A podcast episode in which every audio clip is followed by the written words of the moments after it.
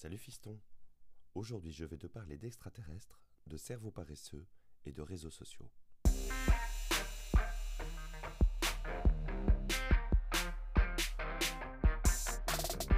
Aujourd'hui, le biais de confirmation et l'effet de bulle. Ou comment rester coincé dans ses croyances? Ton cerveau est une machine extraordinaire. Si tu t'intéresses un peu à lui, il y a de quoi avoir le tournis. Par exemple, il comporte 86 milliards de neurones. On est tellement habitué à avoir de gros chiffres qu'on ne se rend même plus compte de ce que c'est. Alors pour comparer, imagine que chaque neurone mesure 1 mm. En les mettant bout à bout, tu pourrais faire le tour de la Terre. Deux fois. Et aller en Chine en plus. Les synapses, ce sont les connexions nerveuses entre les neurones. Leur nombre est encore plus vertigineux. 10 000 milliards dans un centimètre cube. Si on reprend l'exemple de la longueur et qu'on représente chaque synapse comme 1 mm, tu pourrais rejoindre la Lune et revenir, 13 fois. Quand tu sais que ton cerveau fait environ 1250 cm3, ça devient complètement fou, non? Pourtant, cette folle machine n'est pas exempte de défauts. Et parmi ceux-ci, on trouve les biais cognitifs. Ouch, le mot savant. En fait, c'est très simple. Il s'agit de toute une série de comportements de la pensée ou de réactions qui ne sont normalement pas rationnels ou qui déforment notre réalité. Ils ne sont pas conscients et ils t'influencent malgré toi. Si tu te souviens de l'épisode sur comment et pourquoi retenir les prénoms, je t'ai expliqué que la première impression que l'on a d'une personne est souvent celle qui reste longtemps. Si une personne te fait mauvaise impression la première fois, tu auras du mal à t'ôter cette idée de la tête. Et cela même si tu la rencontres plusieurs fois ensuite et qu'elle semble totalement différente. Il s'agit d'un exemple de biais d'ancrage, qu'on appelle aussi l'effet de primauté. Aujourd'hui, j'aimerais te parler d'un autre biais, celui de confirmation. Et je vais même en profiter pour t'expliquer comment les réseaux sociaux t'embobinent et te manipulent avec l'effet bulle. En bon amateur de la série X-Files, tu connais sûrement la zone 51. Il s'agit d'une base militaire ultra secrète aux États-Unis. Sur cette base, les militaires testeraient des appareils expérimentaux. Mais on raconte aussi que des débris de soucoupes volantes s'y trouvent. Voire que c'est un lieu où les extraterrestres et l'armée seraient en relation. En tout cas, beaucoup de personnes en sont convaincues. Selon que tu crois ou non à l'existence des petits hommes verts, tu vas interpréter les données que tu peux lire sur cet endroit différemment. Par exemple, si tu crois en l'existence et au contact avec nos voisins de l'espace, tu peux penser que les pistes d'atterrissage et de décollage servent aux vaisseaux spatiaux. Dans le cas où, par contre, tu n'y crois pas, tu peux juste imaginer que l'armée y teste les derniers bijoux technologiques qu'ils ont développés et qu'un avion a besoin d'une piste pour décoller. Si maintenant je te demande pourquoi personne n'arrive à pénétrer dans cette zone et que les militaires pourraient même t'abattre dans l'éventualité où tu tenterais le coup, tu penses à quoi? Je serais curieux d'entendre ta réponse, mais il y aura deux camps. Le camp des amateurs d'IT qui te diront que le gouvernement nous cache l'existence de ceux-ci et veulent nous empêcher à tout prix de connaître la vérité, et le camp des gens qui penseront juste que l'armée souhaite éviter l'espionnage sur ces nouvelles armes. Où est la vérité à ton avis? On ne le sait pas mais on aura quand même tendance à faire pencher la balance d'un côté ou de l'autre selon nos croyances. Pourtant, très peu de personnes disposent d'assez d'informations pour trancher, mais on choisit de retenir ce qu'on veut. Le biais de confirmation, c'est cela. C'est la tendance à croire les choses qui vont dans notre sens et à réfuter ou à mettre de côté celles qui n'y vont pas.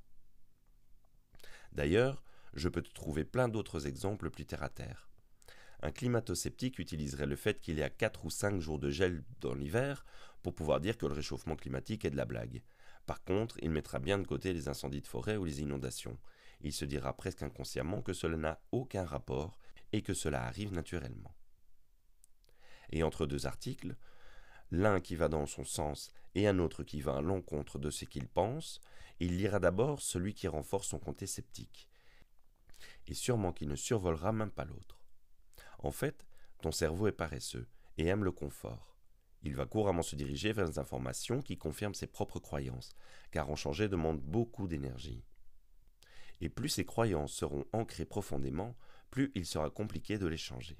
Voilà pour le biais de confirmation. Mais qu'est-ce que la bulle de filtre? Les réseaux sociaux vont utiliser le biais de confirmation à ton insu. Tu penses qu'il n'y a aucun rapport? Alors il faut que je t'explique le fonctionnement de leurs algorithmes. Le but des réseaux sociaux est de te faire rester le plus longtemps possible sur leur plateforme. Je me doute que tu le sais déjà, mais c'est pareil aussi pour Netflix par exemple. Tu as dû remarquer qu'il est très compliqué de reposer son GSM lorsqu'on commence à surfer sur YouTube, Insta ou TikTok. C'est bien simple, chaque réseau dispose de renseignements sur toi, de beaucoup de renseignements. Si tu as entendu parler du scandale de Cambridge Analytica lors de l'élection de Donald Trump, cette société se vantait de disposer de 5000 points de données par américain. En fait, ces sociétés savent exactement ce que tu as envie de voir et vont donc te le proposer encore et encore. Si tu regardes une vidéo YouTube, tu as dû remarquer que par défaut, l'application te propose une nouvelle vidéo qui a un lien avec celle que tu as déjà regardée auparavant, même lointain. C'est la même chose avec les stories sur Instagram ou les vidéos TikTok. En fait, à chaque fois que tu zappes une vidéo, tu vas affiner la connaissance qu'ils ont de toi. L'algorithme va de mieux en mieux te connaître et va savoir ce qui va t'attirer pour te faire rester sur l'application. Pour Netflix, c'est un peu la même chose. Tu as dû remarquer que l'application te propose toujours plus ou moins le même type de film ou de série. C'est tout simplement parce que c'est apparemment ce qui te plaît. Tu peux aussi faire l'expérience avec Google. Demande à quelqu'un de faire exactement la même recherche que toi et tu verras qu'il n'aura pas le même résultat au niveau des pages proposées. Google va personnaliser les articles qu'il te propose en fonction de tes recherches et de ton profil. Ce serait en tout 57 critères différents que Google va analyser avant de te donner la page du résultat. Si tu veux en savoir plus, je te laisse en commentaire de l'épisode et sur le site un lien vers une conférence TED de Ellie Pariser qui en parle. Rassure-toi, elle dure moins de 10 minutes. Tout cela, finalement, peut te faire dire que ce n'est pas mal qu'on te propose des choses que tu aimes. Le problème vient que les réseaux sociaux font la même chose avec les idées. Cela devient donc très difficile de faire une recherche objective. Lorsque tu es entouré de mêmes idées que toi, tu arrêtes de t'ouvrir au monde. Tu ne comprends plus les opinions des autres. Pire, tu pourrais croire que personne ne pense autrement que toi. Tu ne mettras plus jamais en doute aucune de tes certitudes, puisque tu auras l'impression que tout le monde pense la même chose que toi.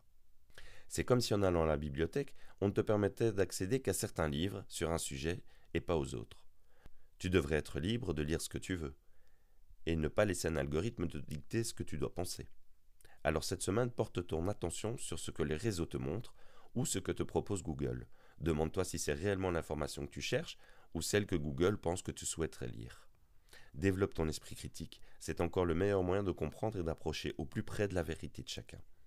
D'ici là, sois curieux et rends-toi heureux.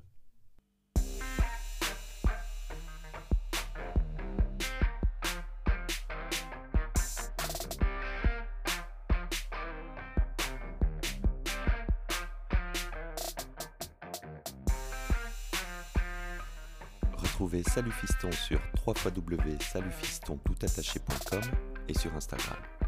Si ce podcast vous a plu, n'hésitez pas à laisser une évaluation sur votre plateforme d'écoute préférée ou à le partager sur vos réseaux. Ça nous aidera à évoluer et à faire en sorte qu'on se retrouve la semaine prochaine.